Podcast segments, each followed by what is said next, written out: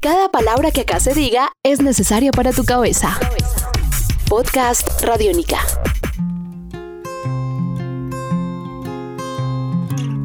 Podcast Radiónica. Bienvenidos a Simona Dice, este espacio en donde viajamos por el mundo sin visa ni pasaporte, solo con música. Hoy nos recibe el vecino país hermano de Perú, con un tigre, Canacu y el tigre, y Nicolás. Que no está.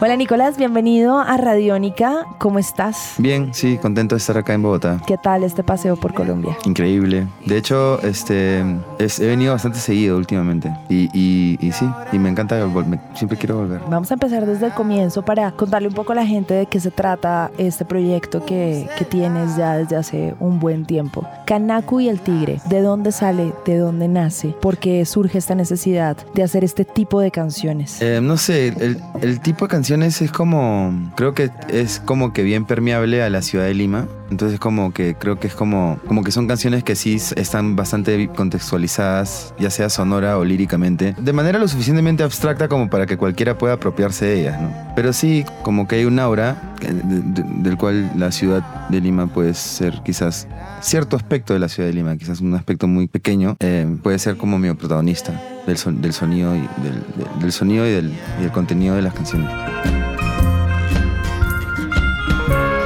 ¿Cuál es ese pedazo en particular de Lima? Si lo traducimos a espacios, colores, sonidos, ambientes. Ujú. Nuestro entorno como que cercano, quizás ciertos, ciertos ritmos, ciertos, este, no sé, ciertas es- esencias de, cositas que uno podría escuchar en esa ciudad, como que no está puesto como en forma de fusión, no es que de repente vas a encontrar una canción de Guayno o, o qué sé yo, pero es como, creo que hay una, algo muy, un poco más abstracto que sí está como que un espíritu, quizás tiene el espíritu, de, alguna forma el espíritu de nuestro entorno cercano.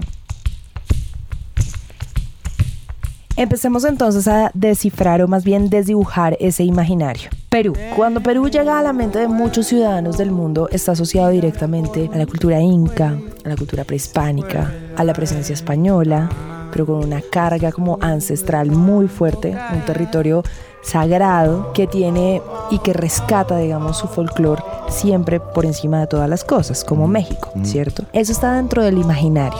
De pronto, pensar en ese contexto, el rock, la canción, la movida alternativa, la electrónica, ¿cómo conviven? ¿Cuál es ese Perú de ahora, traducido a música, a sonidos, para empezar a desdibujar ese imaginario? Yo siempre creo que es como bien parecido, siempre ha sido así, o sea, digo, la música peruana no es peruana, la música de ningún lado es de ningún lado realmente. Este, por ejemplo, en el Perú la música criolla tiene muchos ritmos como el polka o el vals, que son ritmos europeos. La misma invención de la guitarra es algo que viene de España, entonces, como lo mismo, ¿no? O sea, yo siento que ponte, por ejemplo, cuando pienso en Chabuca Granda, ¿no? Que es como una leyenda peruana de la canción, este, pienso que ella hacía lo que estaba un poco de moda en su época, lo hacía desde su sitio.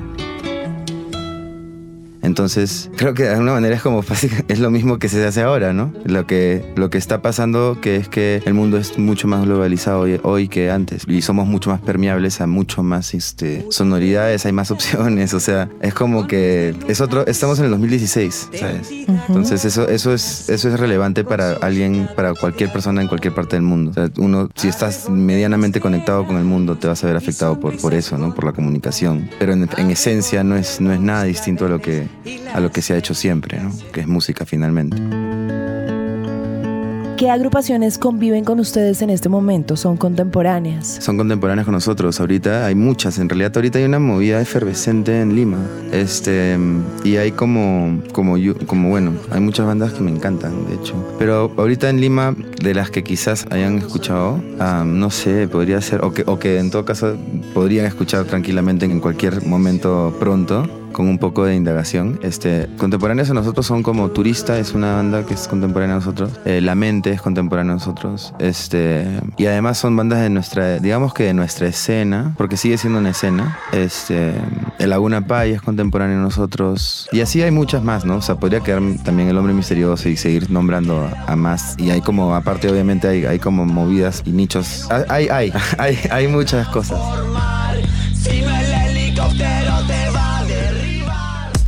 Estás escuchando Podcast Radiónica.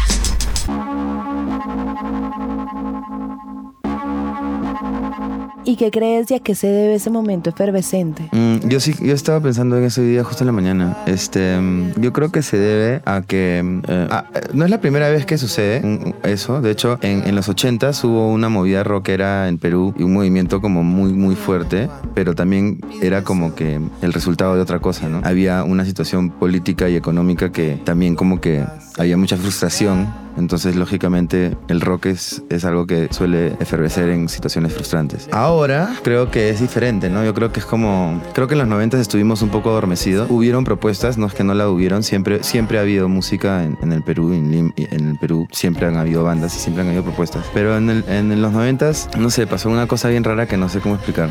Que no sé ni, ni siquiera si fue positiva o negativa, ¿ya? Pero de hecho como que, o sea, como que el Perú en esa época medio que se, ador- se adormeció un poco. Hubo como mucho... Hubo un, también, bueno, Fujimori y esa, temas así más, ¿no? De ese tipo, pero bueno, en fin. Pero ahora, ahora creo que el internet tiene un, tiene un montón que ver, pero aparte de eso, es como que había un, como una especie de como que después de los noventas, medio que ha habido como una especie de, no, estabi- no quiero decir estabilidad, pero como una especie de, de crecimiento no interrumpido, ¿ya? Entonces, creo que eso le dado a mucha gente la oportunidad de quizás, este, por ejemplo, salir del Perú, ver cosas, regresar con información distinta, con experiencias nuevas. Creo que salir del Perú en los 80 era imposible. Este, no sé si imposible, pero era como que si se, si se iban era como para irse, no era como para irse y regresar.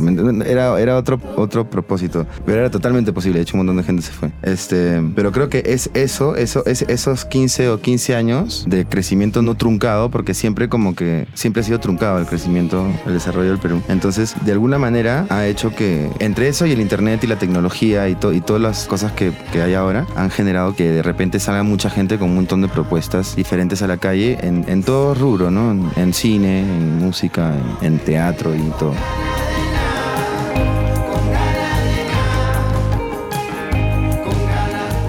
Estás escuchando Podcast Radiónica.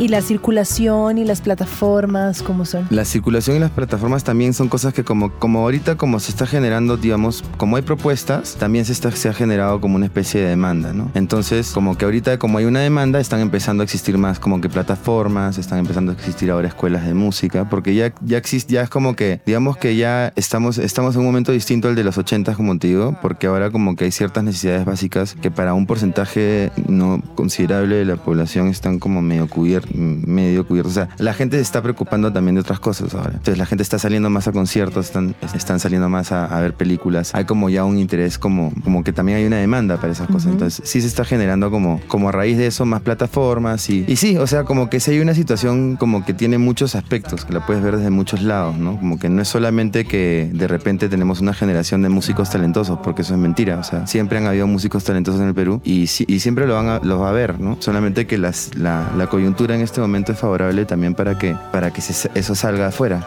eh, y se, que se dé a conocer en otros países, ¿no? Que, que yo creo que previa, previo a, a- a- o sea, antes no era tan fácil. No es, que, no es que sea fácil ahora, pero antes no era, antes era mucho más complicado.